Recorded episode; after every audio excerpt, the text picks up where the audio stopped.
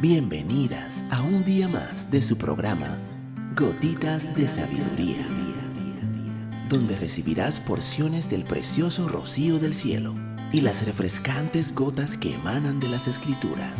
Gotitas de Sabiduría con Evilegna Rodríguez.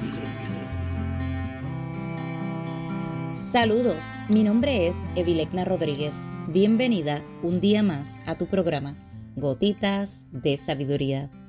El día de hoy estaremos hablando Usa la crítica como feedback. ¿Recuerdas el audio donde hablé sobre críticas y cómo no tomarlas personalmente? Hay más. Hay pocas cosas que te dicen más sobre tu autoestima que tus reacciones a la crítica.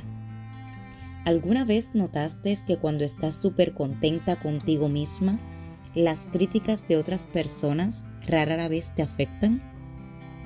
Por otro lado, cuando nuestra autoestima es un poco baja, es más probable que seamos sensibles a los comentarios críticos y veamos las críticas de otras personas como un ataque personal.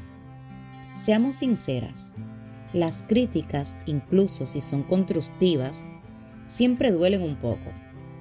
Y eso está bien. Cuando estoy empezando un libro, soy muy sensible a las críticas. Solo entrego capítulos de muestra a personas que conozco que me darán una buena respuesta, porque en las etapas iniciales de un nuevo libro no tengo suficiente confianza. Más adelante estoy más abierta a ellas y ahora uso las críticas para mejorar mis próximos libros. Entonces, cuando te enfrentas a una crítica honesta y constructiva, utilízala como feedback y aprende de ella. Además, recuerda que si alguien critica algo que haces, eso no significa que te critiquen como persona. Si alguien hace comentarios negativos solo para atacarte personalmente, tómalos con una sonrisa. La mejor manera de mostrar tus dientes a un crítico es sonreír.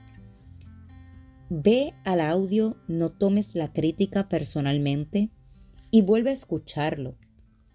Te ayudará mucho.